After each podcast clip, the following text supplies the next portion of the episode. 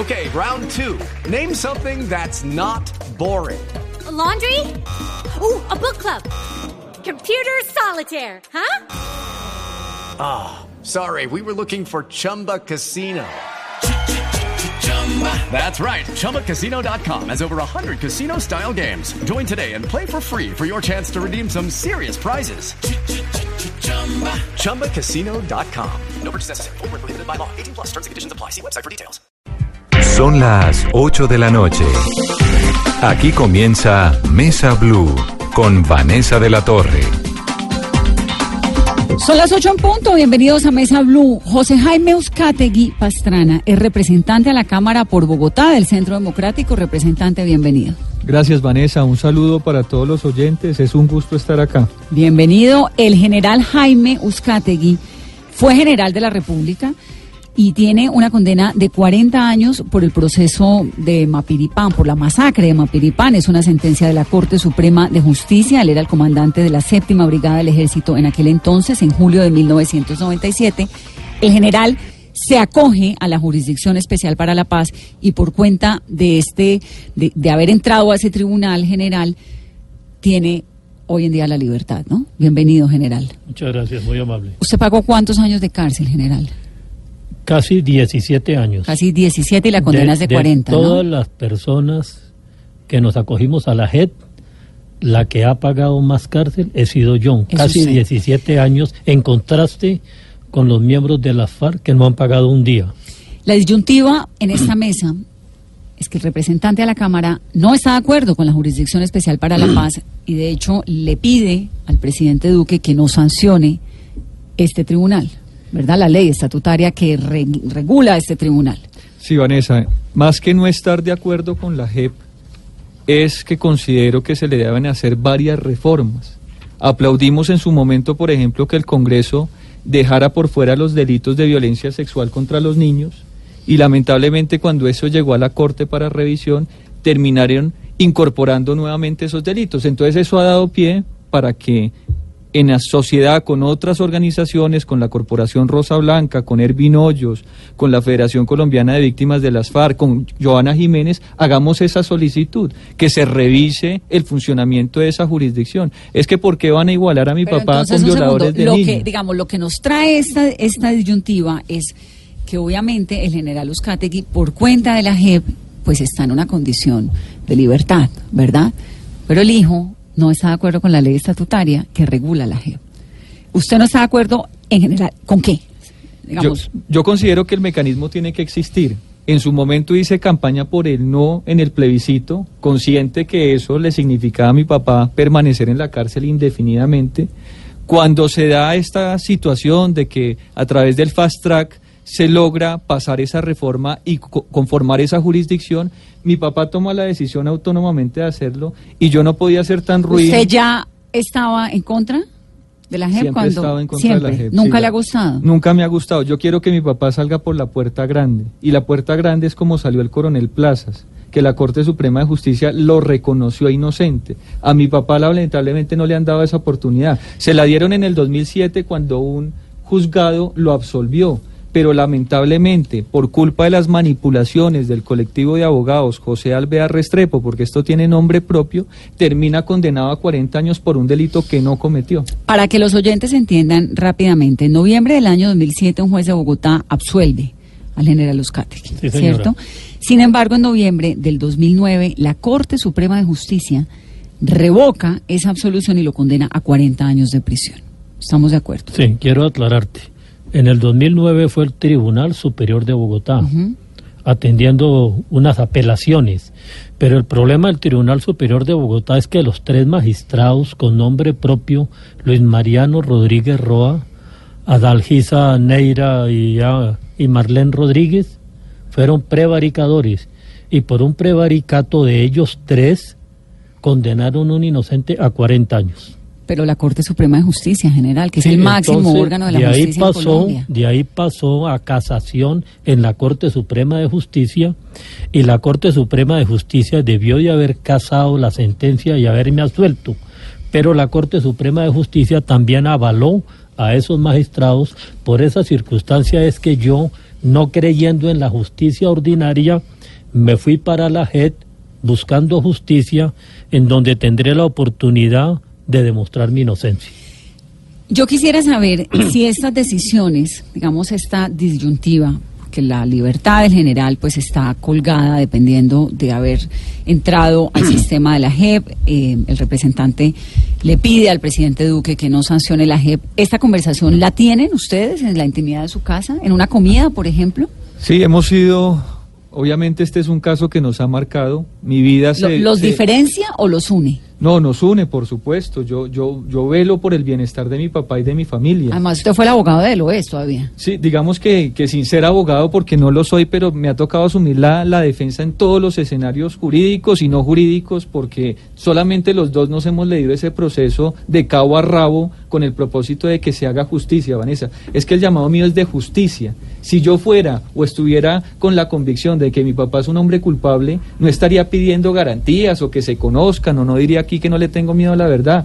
Precisamente yo creo que coincidimos alguna vez en Washington, yo estando allá en la Comisión Interamericana pidiéndoles, porque es que uno iba allá y es como si llegara el hijo de Pinochet a pedir que reivindicáramos a un dictador o a un genocida, pero no es así. Mi papá en 30 años de servicio no ha tenido un solo cuestionamiento y aquí le dicen que por omisión debe responder por un número de muertos indefinido, porque es que hasta el momento mira No que ni sabe. siquiera sabemos. Entonces, no, nosotros hemos esto lo hemos vivido en carne propia. Mi papá es el que ha estado preso físicamente, pero yo, mi esposa y mi hijo lo hemos estado con él durante 16 años. Fueron 16 años largos, tortuosos, que ahora entonces tengo que estar agradecido con la G porque me ha permitido disfrutar dos navidades en libertad, pero yo no me conformo con eso. Bueno, quiero reversar la historia. ¿Qué pasó en Mapiripán, general? Unos paramilitares que venían de del Urabá antioqueño, de dos municipios de Necotlí y de Los Cedros, de Apartadó, dos aeropuertos con fuerza pública, llegaron a San José del Guaviare, al aeropuerto de San José del Guaviare, también con fuerza pública, llegaron los paramilitares y se movieron eh, como Pedro por su casa entre San José del Guaviare y Mapiripán. Lo importante de todo esto es que mucha gente no ha podido entender es que el municipio de Mapiripán no formaba parte de la jurisdicción de la séptima brigada, Que era la suya. que era la mía. ¿Usted cuántos años tenía? ¿Cuántos años tenía en ese momento? Sea, ahora un general de cuántos No, años. pues yo era comandante de la séptima brigada, yo podría tener eh, cuar- 49 años. Sí. ¿Y usted por qué había sido asignado a esa zona? Eh, eso es potestativo del comandante del ejército. Al finalizar el año 96, yo terminé el curso de altos estudios militares y el general Jaro Be- Bedoya Pizarro me nombró comandante de, de la séptima brigada, teniendo en cuenta que yo he sido el primer puesto en mi curso y que he sido un general invicto. ¿Usted viene de familia de militares o fue el primer En- militar en pues, su familia? eh, mi papá fue un capitán, pero de la Policía Nacional, y en ese grado fue alcalde militar de varios municipios de Cundinamarca y el Tolima. Yo creo que ahí viene mi, mi devoción por la vida militar. Usted crece en medio de uniformes. Prácticamente sí. ¿Y a qué edad se va al ejército? ¿Cómo entra al ejército? ¿Hace, yo hace entro al ejército, yo entro al ejército, a la escuela militar a la edad de 16 años. Salgo subteniente ya próximo a cumplir los 20 en diciembre de 1968 y permanecí 32 años hasta enero del 2000 después de haber sido comandante de la segunda división en Bucaramanga. Del 2000, no Del porque esto es 2000. 1997, es la... No, sí, en la 97 Piripán. estaba en servicio activo. Después en el 98 fui comandante de una fuerza de tarea conjunta por allá en Tres Esquinas, Caquetá. Después en el 99 fui comandante de la segunda división del ejército en Bucaramanga. general de cabo a rabo. De cabo a rabo y Militar. entregado y que no pensaba sino en las operaciones. Y, era eso además una época, el 97, Era- Mapiripán era una época pues complicada, ¿no? Estaban las FARC en su apogeo. El centro de gravedad de las FARC eran los llanos orientales. Era el momento más duro que podíamos tener las fuerzas militares por el gran poder de las FARC, porque podrían con- convocar hasta 800 o 1000 personas y atacar las bases de patrullaje. Fue una época sumamente difícil. En el 99, encontrándome en Bucaramanga y que empezaron las investigaciones de la Procuraduría y de la Fiscalía y que estaba próximo a que me dictaran medidas de aseguramiento, le solicité el retiro al presidente Pastrana el 6 de octubre del 99. O sea que trabajé prácticamente hasta, Hasta el el 1 de 99. enero del 2000, 32 años de servicio garantizando la seguridad de los colombianos.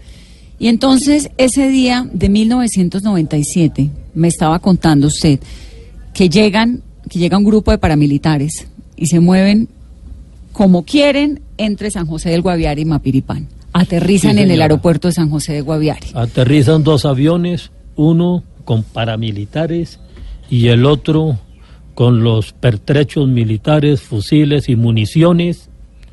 Eh, son recibidos en el aeropuerto sin ningún problema.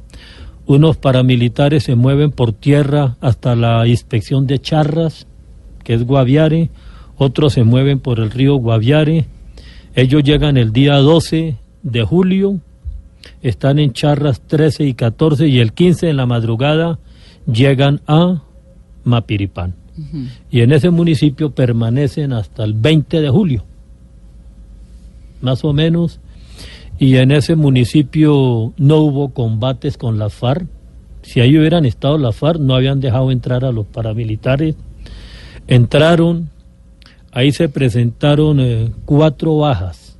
Eso fue lo que sucedió en Mapiripán. Ahí no hubo tiros, ahí no hubo casas quemadas.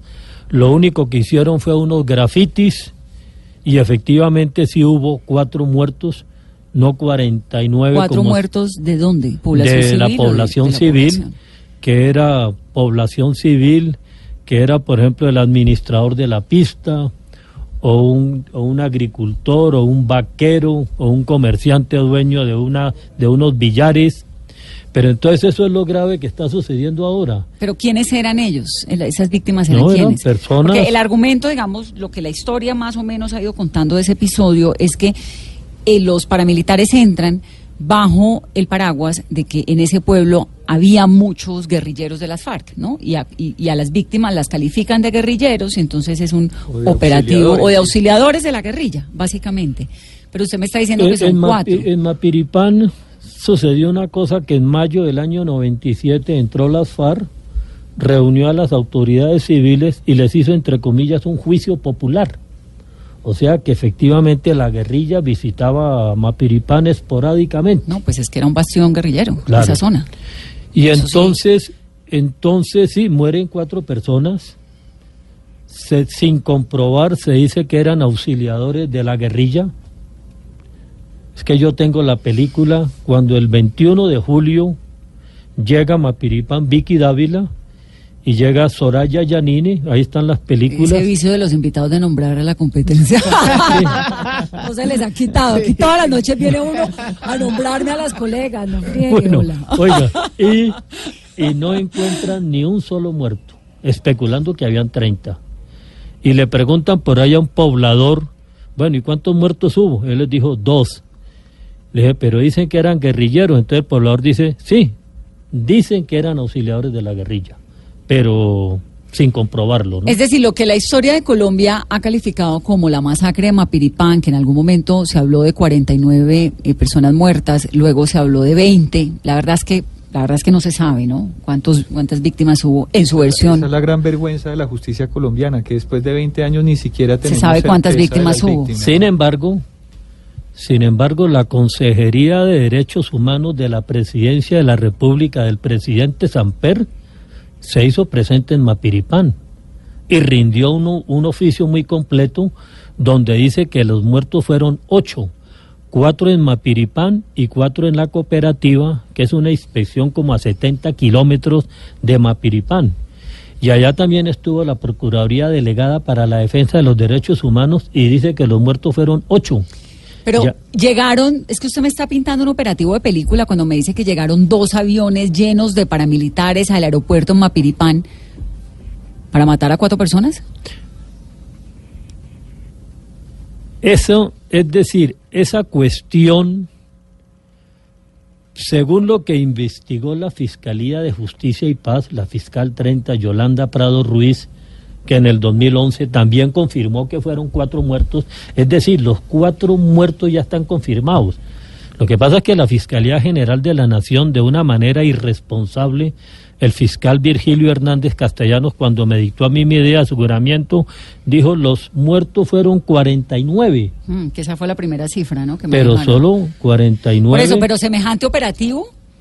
Lo que pasa es que las, yo creo que los paramilitares tenían la prevención de que iban a haber unos combates muy fuertes con las FARC y yo supongo que por eso mandaron un grupo tan grande. Y parece que inclusive no iban para Mapiripán, parece que iban era para Puerto Alvira o Caño Jabón. Y cuando ellos se enteraron que allá sí estaba la guerrilla, entonces desviaron para Mapiripán. Pero es que hay una cuestión muy curiosa que, que no se le ha dado mucha importancia, que efectivamente en Mapiripán no hubo combates, ahí no hubo combates, pero en el mes de agosto sí se agarraron las AUC y las FARC y hubo más de 80 muertos. Por eso es que Carlos Castaño, él dice, es que los muertos fueron 49, pero cuando le preguntan, pero en la incursión en, en, en Mapiripán, él dice, no, en Mapiripán hubo 12, pero sí hubo 49 muertos y ha sido el combate más grande y recuperamos 12 fusiles, pero es que en agosto sí hubo 80 muertos. Bueno, y el día en Mapiripán, ¿usted qué estaba haciendo? Cuando llega este operativo de los dos aviones con los paramilitares, ¿usted dónde estaba? El 15 de julio yo me encontraba en Villavicencio como comandante de la séptima brigada.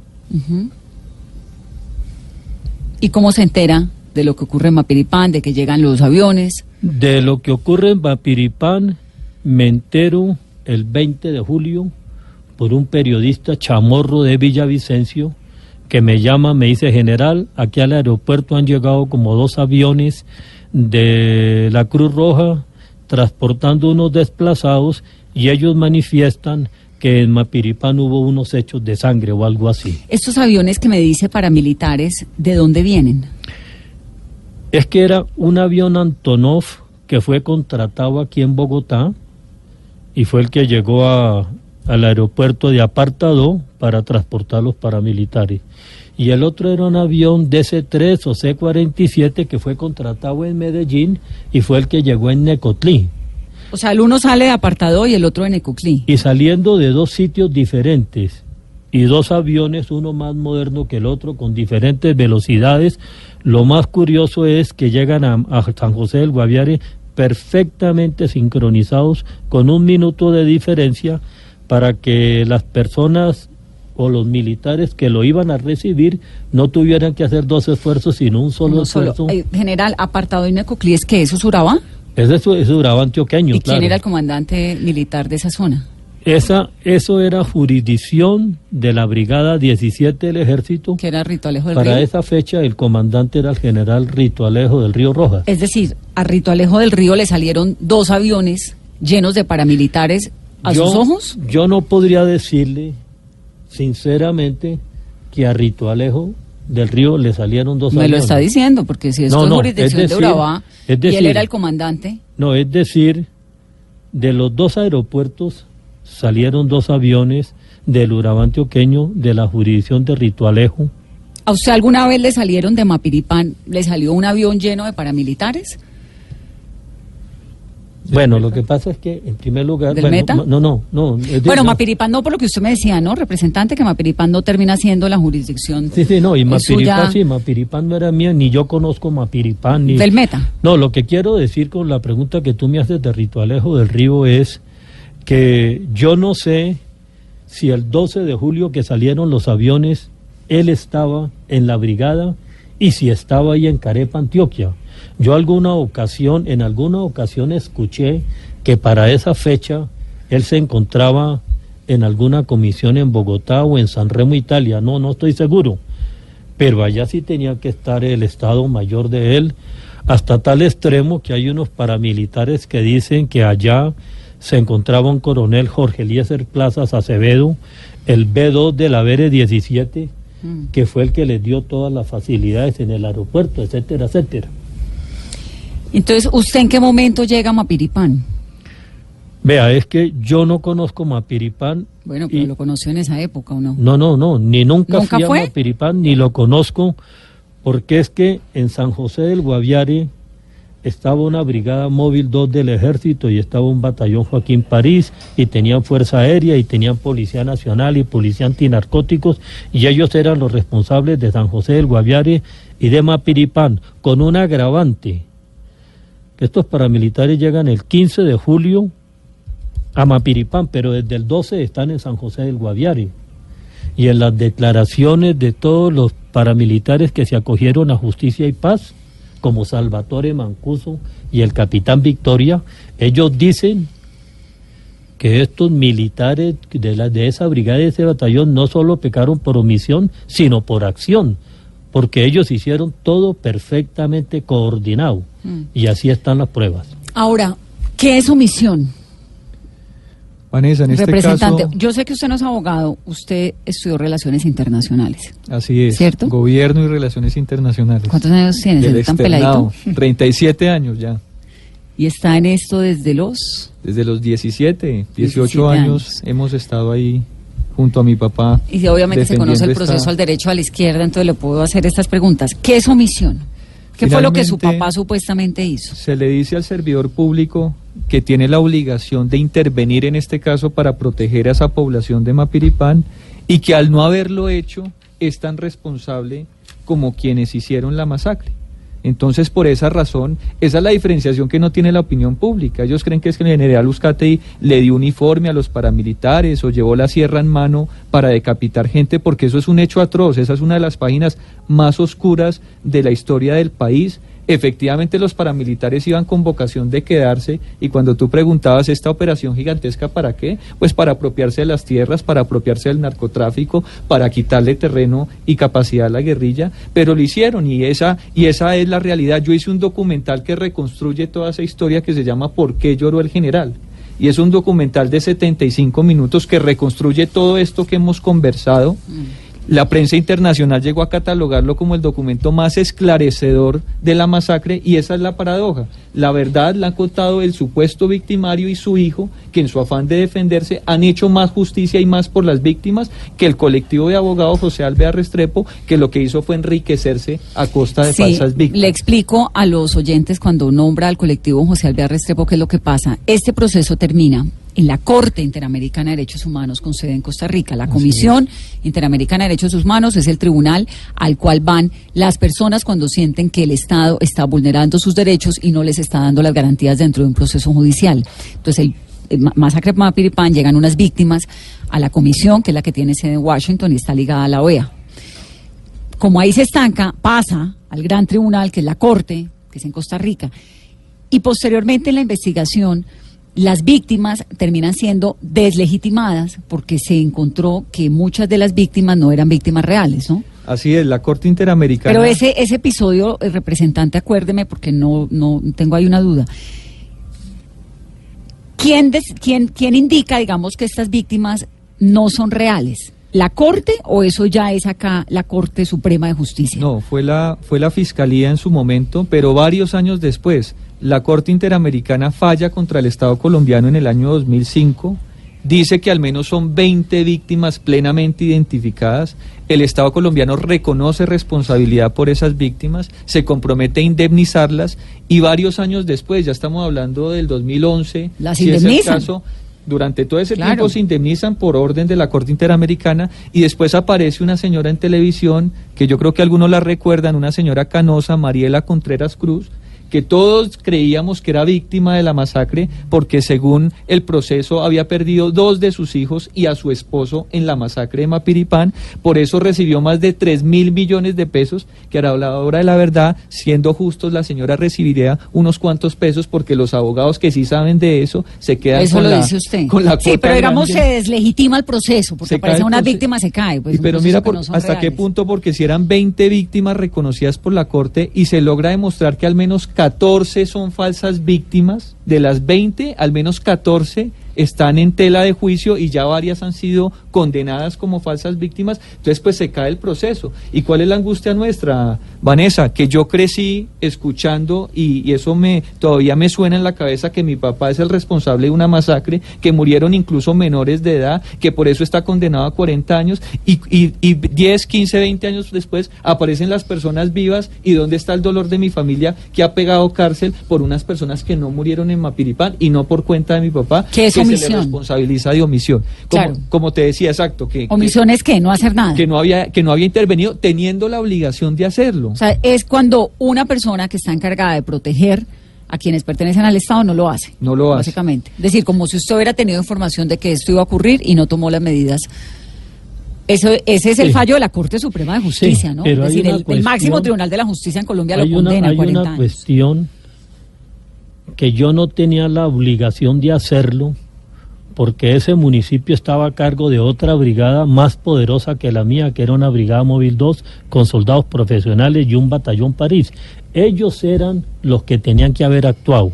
A mí, sin embargo, me investigan, me juzgan y me condenan por omisión, no obstante que el juez me absolvió. Pero después tri- el Tribunal Superior de Bogotá prevaricador me condena y la, la, Corte, me Suprema lo condena. ¿Ah? La Corte Suprema. Sí, sí, la Corte Suprema Pero me con condena. cuatro salvamentos de voto, Vanessa, de- cinco. cinco. La Corte Suprema de Justicia lo condena a entonces, 40 me años, digamos. Eso, A 37 años. Yo tenía, yo les presenté una acción de casación, la perdí. Les, presen- les presenté una acción de tutela y la Corte Constitucional no la seleccionó para que no la tuvieran que estudiar. Me quedaba un, un recurso que era una acción de revisión con pruebas sobrevinientes porque las hubo, porque el presidente Santos, siendo ministro de Defensa, certificó que esas tropas no estaban bajo mi mando, que eso no era jurisdicción mía, o sea que con esa prueba sobreviniente podía presentar la acción de revisión. De todas maneras, tenía yo cierta desconfianza hacia la justicia ordinaria, pero cuando aparece la JET, ahí vi yo la oportunidad de encontrar una justicia justa y así espero que sea.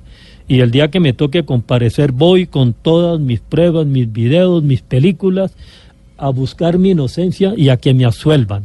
Numeral, Vanessa, pregúntele a Uzcategui. Son las 8.26 minutos de la mañana. Me tengo que ir a break. Ya vamos a regresar de la noche, De ya noche, otra vez. sí. 8.26 minutos de la noche. Octavio, rápidamente, ¿qué están preguntando en las redes sociales? Bueno, Clara, Clara Delgado pregunta eh, sobre qué piensan de darle una oportunidad a la hoja de coca en productos lícitos para farmacia o nutrición. Pregunta eh, Clara Delgado. Es una buena pregunta, la hacemos enseguida. Otra, anotémoslas. Eh, hay más preguntas. Julián Adriano, por ejemplo, dice, ¿es la JEP un tribunal para proteger criminales, como dice reiteradamente el Centro Democrático? ¿O es la JEP una oportunidad para conocer la verdad o un oportunismo de matones? Y termina señalando algo que no, que no vamos a leer. Eh, Daniel Samper, por ejemplo, Daniel Samper Ospina pregunta si tienen algún secreto que quieran contar es parte de las preguntas hasta ahora que están haciendo. Fernando Chamorro dice qué piensa del debate de Gustavo Petro en el 2006 cuando mostró la inocencia del general Uzcate y parte de las preguntas que llegan hasta ahora. Vamos a hacer una pausa, 8.27 minutos de la noche. Al volver, seguimos con esta conversación entre padre e hijo Uzcategui. ...8.28, mi compañero Carlos Barragán de Noticias Caracol, a quien había invitado al programa, pero por un tema allí de, de horarios nos cruzamos. Carlos, ¿me escucha? Sí, señora, perfectamente. Lo escucha el general, Carlos. General Uzcategui, pues un abrazo muy cordial. Yo lo conocí a usted eh, justamente antes de lo que pasara en Mapiripán y recuerdo muy bien y claramente que en esa visita que hicimos algunos periodistas estaba el general Freddy Padilla de León. ¿Qué pasó con él? ¿Qué pasó con la amistad entre ustedes dos? Y con otros generales, ¿dejaron al general Uzcategui solo en esta pelea? No, no, con el general Freddy Padilla somos muy amigos.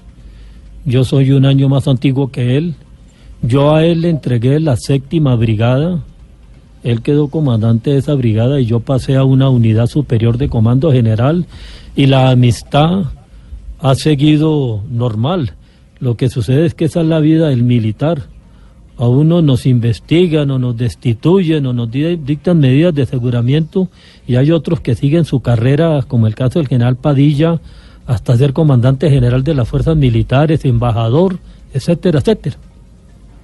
General eh, eh, Uzcategui, yo también recuerdo haber estado alguna vez en la visitando a algunos eh, militares que han tenido procesos y me juraron que eran inocentes y en efecto salieron inocentes. Le estoy hablando del almirante Arango H.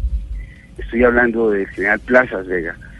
Y estoy hablando de usted porque usted muchas veces tuvo la oportunidad de encontrármelo y, y hablamos sobre, sobre estos hechos. Si la JEP dice que el general es inocente, ¿qué piensa usted de la justicia? ¿En qué queda la justicia colombiana? Y segundo, veamos el segundo escenario. La JEP dice que usted es responsable por lo que haya sido por omisión. General, ¿con qué sabor se queda usted? Perdón, ¿qué me dijo en la última parte? Y si la respuesta, mejor, si la JEP dice lo contrario, que usted resulta ser responsable por omisión como se ha venido eh, juzgando y se, lo fue, le fue condenado, ¿con qué sabor se queda el general Uzcategui? Con que pudo haber llegado al ser comandante de las fuerzas militares, del ejército, y que la justicia le arrebató esa oportunidad? Bueno, eso es cierto. La justicia ordinaria fue arbitraria, prevaricadora, y todo eso va a quedar al descubierto cuando yo comparezca ante la JEP. Y me acogí a la JEP porque yo creo en esa justicia y allá voy a ir con mis pruebas y voy a demostrar que soy inocente y voy a solicitar la absolución. ¿Por qué cree en la JEP? ¿Por qué? Yo creo en la JEP porque según ellos es un sistema integral de justicia, verdad y reparación y ellos hablan que van a sacrificar justicia por verdad, que lo que les interesa es la verdad, así las penas sean leves. Yo creo que allá voy a demostrar mi inocencia, pero hasta ayer empecé a cambiar de parecer. Ayer cuando dos magistrados de la JET, entre ellos la magistrada eh, Camila Díaz Gómez, me presentó como un genocida de la Unión Patriótica, como un exterminador, que ese fue un titular que le dieron amarillista, exótico, infame, ahí empecé ya a desconfiar de ellos. Y después cuando ellos dicen que no, menos mal que había un periodista en la rueda de prensa y pregunta, pero ¿cuál es, qué es lo del general Uzcategui? Ella ya como que se bajó de las seis mil víctimas y dice, no, no, es que en la masacre de Mapilipar al menos cinco víctimas, al menos cinco víctimas eran militantes de la UP, que esa es otra infamia porque ellos quieren desconocer una investigación de 70 mil folios. Ahora, Don- general, a la JEP hay que ir, digamos, la JEP es un tribunal hecho, diseñado más que para que la gente tenga justicia como la ha pedido la justicia, como lo piden tantos que eh, critican la JEP, incluido el representante que tengo aquí a mi lado, hijo suyo. Es un tribunal que busca la verdad y busca resarcir el dolor, digamos, lo que la historia del conflicto en Colombia ha demostrado es que la mamá quiere que le digan qué fue lo que pasó con su hijo. ¿Por qué? Más allá de las penas, más allá de las condenas que tengan. ¿Usted qué tiene para darle a la JEP? Vea, es que la- las víctimas tienen todo el derecho de conocer la verdad y eso es de lo que se trata. Hasta tal extremo que yo voy a comparecer y no quiero que me den el tratamiento de las FARC, que se los lleven por allá a puerta cerrada, privada, donde no digan nada. Yo quiero es que sea pública.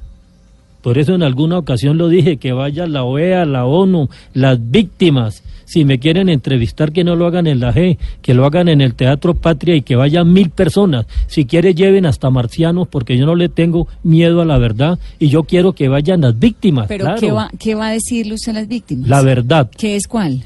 La verdad verdadera, la verdad real, lo que yo descubrí en los primeros meses del 97 porque yo ignoraba muchas cosas y lo que logré seguir investigando durante 20 años. ¿Qué fue lo que descubrió?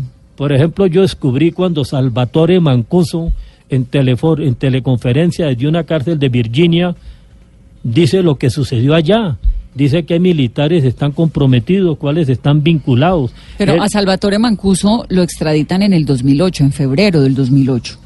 Sí, sí, la, la primera entrevista de él por teleconferencia fue en diciembre del 2007 y la segunda fue en el 2011 y precisamente esas entrevistas se las tomó el doctor eh, Giovanni Álvarez de la JEP y él muy claramente dice qué sucedió y él cuenta, es que nosotros inclusive íbamos a ir a Mapiripán a comprar coca y por eso iba un paquete con 400 millones que se extravió en el batallón París. En el 2008 fue extraditado Salvatore Mancuso, Bueno. en febrero del 2008. Entonces, sí, en Para- más o para menos, hacer para un esa poco- época fueron declaratorios de Salvatore Mancuso y yo voy a hablar todo lo que sucedió con, si es que el FBI investigó y lo que encontró y voy a decir qué pasó con esos buzos expertos en aguas por allá del Canadá que fueron al río Guaviare y bu- a buscar cadáveres y no encontraron ninguno porque eso es una farsa. Dicen que los, los- las personas fueran lanzadas al río, pero no hay ninguna de- no hay ninguna denuncia por desaparición. Es que lo de Mapiripaz es una farsa. Yo voy a ir a que se aclare todo, así el cielo se caiga. Pero había, allá había general eh, cierta permisividad entre los militares, algunos militares del ejército colombiano y las autodefensas. al menos lo que sucedió en San José del Guaviare y lo que sucedió en el Urabá antioqueño, está comprobado que había vínculos entre la fuerza pública y los paramilitares. ¿Vínculos para qué? Por ejemplo, para permitir que salieran los aviones. Lo que sucedió en San José del Guaviare fue terrorífico. Allá había complicidad. Allá, antes de que, antes de que se fueran para Mapiripán, ya frecuentaban a San José del Guaviare. Ahí tenían una lista donde desaparecían personas. Pero eso no lo digo yo, eso lo dicen todos los testimonios. A usted en su en su diario eh, trasegar en el ejército, en algún momento lo buscaron las autodefensas para hacer algún tipo de alianza. Jamás, porque yo combatía a todos los agentes generadores de violencia. Hay alguien que no sabe que los asesinos de Luis Carlos Galán Sarmiento, yo fui el que los capturé en Pacho, Cundinamarca, los di de baja, capturé al hijo, les quité todas las armas, descubrí todo lo que pasó. Entonces a mí los paramilitares jamás trataron de abordarme o de sobornarme, porque a mí no me sobornan ni con plata ni con mujeres. Yo soy insobornable y por eso fui un general invicto. ¿Cómo sobornaban las autodefensas? Con plata, con plata y con mujeres y con todo, pero especialmente con plata producto del narcotráfico. Pero a mí, a mí nunca me abordaron. Los, cuando sucedió la masacre yo tenía el convencimiento que las tropas que estaban en San José del Guaviare eran tropas honestas, transparentes. Después de que me puse a averiguar, fue que investigué todo lo que pasó y cambié ya mi parecer acerca de ellos. Pero sí quiero hacer énfasis que esas personas que tuvieron vínculos con los paramilitares es una minoría. Nosotros tenemos un ejército muy profesional, extraordinario, que sí hubo ovejas descarriadas, pero es una, es una minoría. General, volvamos a ese momento en el que usted toma la decisión de me voy a coger, me voy a presentar a la JEP. Su hijo vota no al plebiscito, eh, no está de acuerdo con los acuerdos de paz, la JEP es la columna vertebral del acuerdo. ¿Usted le consulta que se va a acoger a la JEP al expresidente Uribe, jefe del Centro Democrático? Yo ese tema no lo he consultado, no lo he comentado con nadie, si acaso con mi familia o con el hijo mío. Pero yo al presidente Uribe ni le comenté ni tenía por qué preguntarle. Es que yo soy un general del ejército, yo, yo soy una persona inocente, transparente, por encima de mí no está sino Dios. Yo respeto la verdad y con mi verdad me voy a enfrentar a quien sea. Sí, general, pero es que no es coherente de cierta manera que su hijo llega al Congreso de la República por el partido del expresidente Álvaro Uribe del Centro Democrático y que usted porque ve que le conviene quizá acogerse a la JEP porque tiene la posibilidad de quedar en libertad, entonces ahí sí es buena la JEP. No, pero entonces el incoherente soy yo, no es mi papá. Yo lo he hecho con la claridad y con las convicciones. Yo he defendido la inocencia de mi papá en todas las instancias. Cuando llegó el momento de votar el plebiscito, dije públicamente mis razones para votar por el no. Hay videos sobre eso. Mi papá sale con libertad. Yo en ese momento no militaba propiamente en el Centro Democrático porque en ese momento era servidor público y trabajaba en una entidad distrital. ¿Quién lo, y quién lo a usted a entrar al Centro Democrático? yo ingreso porque tengo varios amigos ahí, entre ellos el concejal Andrés Forero de Bogotá, que somos de la misma generación y con quien nos hemos conocido en este proceso de trabajo con los ediles. Me ternan para ser alcalde local de Usaquén, no quedo como alcalde y soy designado en la subdirección de integración social del distrito y ahí es donde tomo la decisión con ese equipo de aspirar al Congreso. Yo por el presidente Uribe siento respeto, admiración, agradecimiento, pero el tema de mi papá sí que no me lo mezclen con ningún otro, porque es que nosotros, los que hemos sufrido en carne propia la injusticia, hemos sido nosotros, los que hemos pagado los 16 años de cárcel, hemos sido nosotros, y esas consultas sí no salen de nuestra esfera más íntima, que es nuestro núcleo familiar, y ahí es donde yo digo, bueno, tengo mis convicciones. Creo que los señores de las FARC deben pagar por sus crímenes, porque no me lo van a igualar o me van a decir ahora que mi papá es lo mismo que Timochenko, porque es que él no asesinó a nadie, él no traficó con un solo gramo de cocaína, él no violó niños y entonces ahora con esta lógica de que intercambiemos impunidades que hemos Representante tiene una condena de la Corte Suprema de Justicia de 40 años. Pero ¿cómo la vas a, comparar? No, yo no la estoy comparando, es la justicia. Es decir, yo, yo estoy, yo no, o sea, yo no estoy diciendo en ningún momento si el general Uzcategui es inocente o no, si fue, eh, si su condena es lo que sea. Estoy pegada de la justicia, el Tribunal Máximo de la Justicia en Colombia. aferrando a lo que ofrece la JEP. Se dijo, los que van a reconocer sus crímenes van a recibir condenas menores de cinco años. Los que no estén dispuestos a reconocer responsabilidad se someten a un procedimiento y pueden ser condenados hasta 20 años. Bueno, esa es la otra, que digamos, en el peor escenario, el general Uzcategui tendría una condena de 20 años, ¿no? En la JEP. Sí. En el peor, escenario. ¿Y cuántos años en la justicia ordinaria le faltan? Si estuvo 16, ¿le quedaban cuántos? No, ahí me quedarían como, como, cuatro años para salir con las tres quintas partes, pero ¿cuál era? Verá que yo estaba condenado a 37, pero ¿cuál es el problema? A mí me quedaba con la Corte Suprema un recurso extraordinario de revisión, una acción de revisión, pero los abogados me dijeron, pero si allá los nueve magistrados que lo condenaron cuatro a cinco, todos se van a declarar impedidos, entonces a usted le van a estudiar ese recurso con jueces y eso va a ser una locura. Y yo veo que en la JEP puedo presentar esa acción de revisión y puedo ganar el caso, por eso me voy a la JEP. Eso también es, eh, es lógico. Hmm. Si yo voy a perder la acción de revisión en la Corte Suprema con, con jueces, entonces digo, no, pues me voy para, para la JEP. Pero antes de que se me pase por alto un asuntico, Vanessa, yo voy a comparecer a la JEP por lo de la omisión pero también voy a comparecer por lo que sucedió ayer, por lo que dicen que esas cinco víctimas eran de la UP, que no eran de la UP. Esa es una falsedad monstruosa. Pero yo sí le pido a esa magistrada Camila Díaz Gómez que diga cuáles son esos cinco víctimas, que dé los nombres y que dé las pruebas de que eran militantes de la G, porque de la UP porque si ella no hace eso, me va a tocar irme a la JED con 70 mil folios donde están todas las pruebas. Pero para mí es más fácil que me digan, bueno, ¿cuáles son los cinco? Y yo demuestro que los cinco no eran víctimas, que nadie los conocía, que no militaban en la UP. Yo tengo todas las pruebas. Yo no le tengo miedo a lo que están diciendo ayer, pero sí estoy indignado por haberme matriculado como el exterminador de la UP, que es una falsedad de punta a punta. Carlos. Gracias, Vanessa. Eh, general y yo creo que esta pregunta Vanessa tiene que ser para, el representante. Está el presidente eh, a punto de, eh, decir, de, tomar una decisión frente a la ley estatutaria de la justicia, de la JEP. Si la, si esa, si se objeta esa ley, ¿qué va a pasar entonces con ustedes, generales, los que dicen que van a contar la verdad y van a hacer justicia a través de ese mecanismo? Eso es el 11, eso es el 11 de marzo. Y, hay algo muy importante, general. Usted dice, así se caiga el cielo.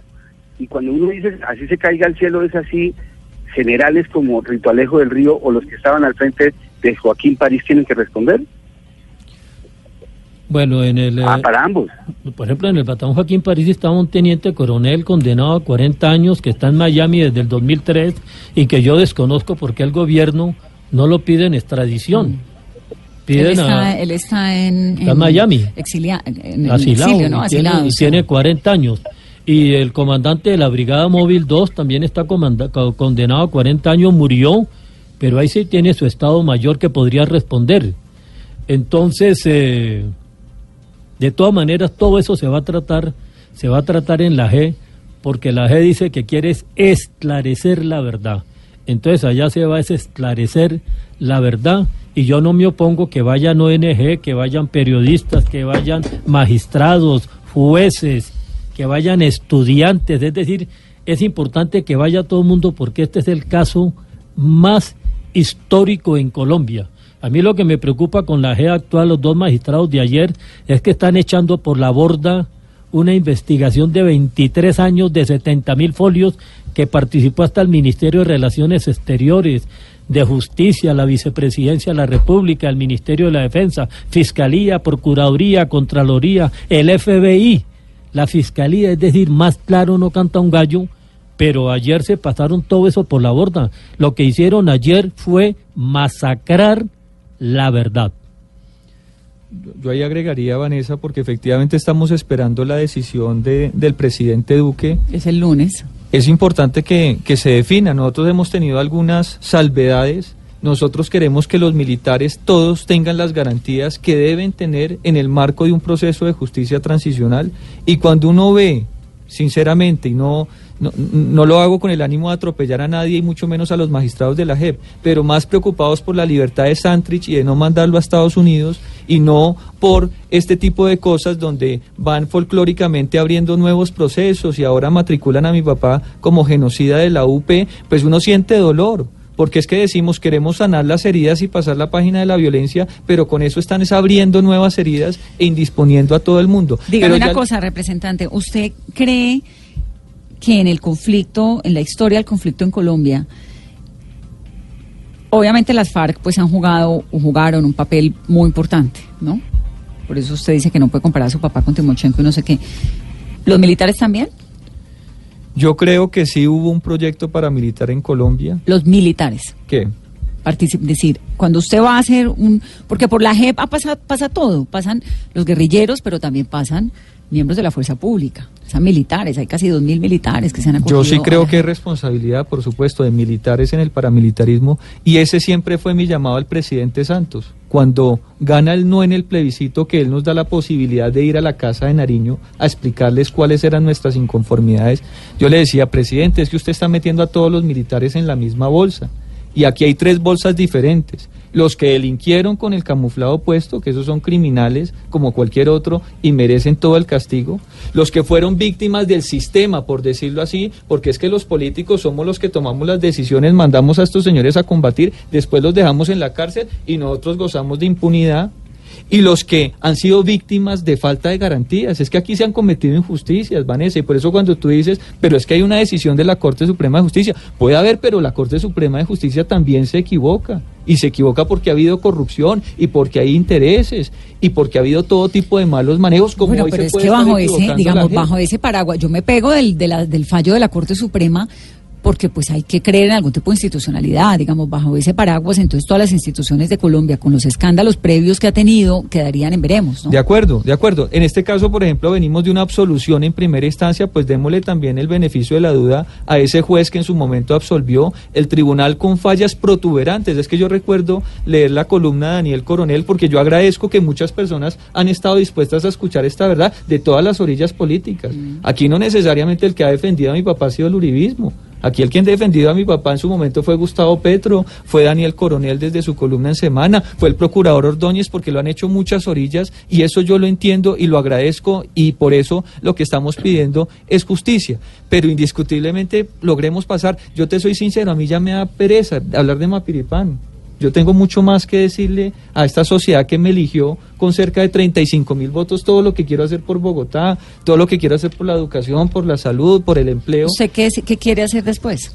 Yo aspiraría a estar uno o dos periodos en el Congreso y quisiera estar en el Ejecutivo Nacional trabajando por este país. Yo tengo una maestría en política social, a mí el tema social me mueve. Cuando digo que defiendo a los niños es porque he trabajado desde hace 10, años con niños víctimas de abuso sexual en Ciudad Bolívar y que ahora tengan a los niños víctimas de abuso sexual de las FARC metidos en una jurisdicción que probablemente les dará una cuota de verdad pero no de justicia. Ahí es donde a mí me genera pues la, la rasquiña de decir voy a, a pedirle al presidente Duque que objete la ley porque esto de los niños es escandaloso, escandaloso. Estoy completamente de acuerdo con usted. O sea, lo de los niños es un capítulo espantoso. Pero cuando usted pide justicia, injusticia, injusticia, ¿no le da la sensación de que el país termina otra vez en lo mismo, dando vueltas? Es decir, su papá está acogiéndose a un tribunal que lo que busca es que cuente verdades que está dispuesto a contar, nos acaba de decir, ¿no? Por supuesto. Está dispuesto a contar.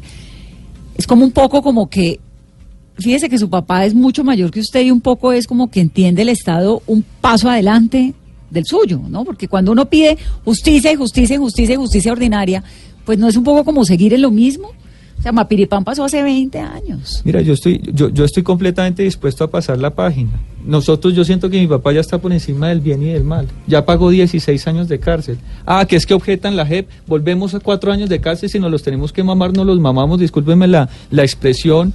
O si definitivamente la JEP lo termina condenando a 15 o 20 porque no reconoce su verdad, que está debidamente demostrada. A 20, que es lo, lo Sí, sería podríamos decir que es un escenario ya aparentemente superado para si- nosotros. Si, el presidente eh, objeta y se cae la JEP y no funciona la JEP, su papá vuelve a la cárcel. Vuelve a la cárcel, claro que sí. Y nos tocaría acogernos a esa decisión, Vanessa, que no la, no la quiero así y para mis hermanos menores que tengan que seguir visitando a mi papá en una cárcel, pues, pero, pero finalmente ese es el país en el que nos tocó vivir. Pero yo lo que sí quiero es justicia, Vanessa, porque yo he dicho esta página. ¿Usted lo que quiere son condenas? contra los responsables de crímenes de lesa humanidad, que las haya, que la responsabilidad la haya.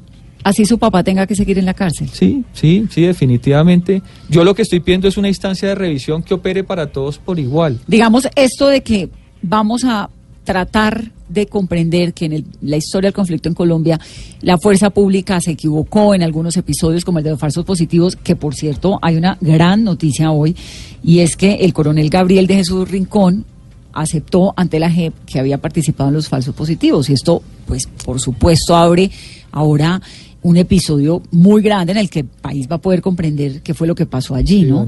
Y además hay una madre, hoy, la madre de Diego Tamayo, que eh, fue una de las víctimas de falsos positivos, diciéndole, gracias coronel, porque yo lo que quiero, mi hijo no me lo van a devolver, pero lo que quiero es saber por qué. Claro, yo, yo quiero que eso ocurra. Yo, mire que yo tuve un diálogo generacional con jóvenes de, de la orilla opuesta, con un José Antequera, que me lo encuentro ayer en el Congreso y yo hasta siento vergüenza porque acaba de salir un titular diciendo que mi papá es el genocida de la Unión Patriótica y él está conmemorando los 30 años de la muerte de su padre. Y yo le digo, José, pero ¿cómo es esto que ahora van a decir que el responsable de la masacre de Mapiripán es el responsable del exterminio de la Unión Patriótica? Ahí es donde no, digamos que no hay lugar para la, la- la verdadera reconciliación, porque es que la JEP que nos debería llevar a un escenario de verdad y de justicia, está generando ahora una confusión mayor y esa es la prueba que ¿Cuál tiene es que la confusión superar. mayor que está generando? Pues que ahora no solamente el general Uzcategui responde por la masacre de Mapiripán, El proceso, sino el ahora folio participó- ahora 00000.6. participó en el genocidio de la Unión Patriótica, cuando esa es una teoría que jamás se ha esbozado en estos 20 años y que ahora la saca del sombrero no sé con qué intención. Si responde a que como he sido activista de la objeción a la ley estatutaria es una forma de decirme pilas porque los que tenemos el poder somos nosotros y a la hora de castigar y sancionar pues damos rejo a diestra y siniestra y aténganse a las consecuencias. Ese es el escenario de verdad, justicia y reparación que nos están ofreciendo. ¿Qué va a decir la Comisión de la Verdad? Todo el mundo se llena la boca hablando de 47 víctimas de la masacre de Mapiripán, que a mí como hijo del supuesto victimario condenado o no condenado en sentencia ejecutoria me digan cuáles son las 47 víctimas, pero que después no me aparezcan con una cantidad de personas que están en vivas y que cobraron indemnizaciones millonarias. Es que eso no es justicia. Cuando Hay, un, digo- hay, un, hay una falencia en ese proceso y usted tiene razón. Es estructural, es estructural la, la falencia en el proceso y yo por eso quiero que se aclare, que mi papá asuma la responsabilidad que le toque asumir. Alguna vez vi un tuit de Gustavo Petro que decía que hablar de inocencia en el marco de un conflicto armado y cuando mi papá portó un, fusil, pues es difícil hablar de inocencias. Pero aquí sí, no, no podemos ahora bajo ese pretexto suponer y seguir caminando por la vida. No, las responsabilidades son objetivas e individuales. Mi papá con ese fusil asesinó a alguien, pues que responda y que le diga la verdad a esa madre o a esa huérfana que dejó en el camino. Pero yo conozco la clase de ser humano que es mi papá y sé que siempre actúa desde la institucionalidad. Aquí le han preguntado a todos los paramilitares y le dicen, bueno, ¿y usted qué sabe del general Uzcate? Dicen, a ese señor no lo conocemos, porque ha sido una realidad. Entonces, así como nos tenemos que meter en la cabeza que hay militares malos, pues también démonos la posibilidad mental de decir, hay militares muy buenos que cumplieron un... un No, es al revés. Hay social". militares muy buenos y hay algunos militares que no De fueron acuerdo, buenos, Carolina. General, ¿sigue usted confiando en un 100% en la JEP, pese a que ya ha sido salpicada por un escándalo de corrupción y de sobornos, el caso del fiscal Carlos Bermeo, en un caso específico como, como en el de Jesús Santrich? Yo sí sigo confiando. y voy a comparecer las veces que me llamen, pero jamás voy a admitir responsabilidad porque yo soy ino- inocente. Que un culpable vaya allá y le digan es culpable, pues tiene que aceptar. Pero yo inocente jamás voy a admitir responsabilidad, pero sí voy a contar todo lo que sé. Pero si esto me lleva a que me metan 20 años, pues que los metan. Pero yo voy a, me voy a mantener en mi inocencia porque soy inocente y no voy a decir que soy culpable para que me metan 5 años después de que pagué 17. ¿Usted No. está de acuerdo con que su- lo que con lo que pide su hijo? Yo estoy de acuerdo, es que fíjate una cuestión curiosa, la violación de los niños. A este, un- por allá en la costa, un señor que lo llaman el lobo feroz, que violó a unos niños, lo condenaron a 60 años. Y aquí en la JED quieren que los de las FARC o militares que violaron niños les metan de 5 a 8 años. ¿Usted está de acuerdo entonces que- ¿cuál justicia hay en Colombia? ¿Usted a unos civiles pide su hijo? 60 y a los de la FARC o militares violadores de niños 5 u 8, eso no puede hacer. Ese artículo tiene que caerse. Y si se cae la JED, pues que se caiga. Y si me tengo que podrir en la cárcel, pues me pudro en la cárcel, pero defendiendo la verdad y que la justicia sea para todo. No que para los de la FARC uno, es lo que me dicen a mí, pero usted está en libertad. Sí, pero no puedo trabajar, no puedo votar, no puedo ser elegido, no puedo hacer nada. Y los miembros de la FARC, todos trabajando, todos con curules. Ahí Joaquín Gómez va ahora para La Guajira, aspirando a la gobernación de La Guajira y con seguridad que va a ser el señor gobernador de La Guajira. Entonces, no, la justicia tiene que ser justa, equilibrada. General Oscategui, ¿en Colombia hubo conflicto? Por supuesto que hubo un conflicto y por eso es que hablamos del derecho internacional humanitario, por eso es que hablamos de hostilidad. Lógico que hubo un conflicto armado, eso no se puede negar. Se lo pregunto por este debate que se ha reabierto en torno al nuevo director del Centro Nacional de Memoria Histórica. Se nos acaba el tiempo para concluir. ¿Usted está de acuerdo con que se objete la ley estatutaria de la JEP?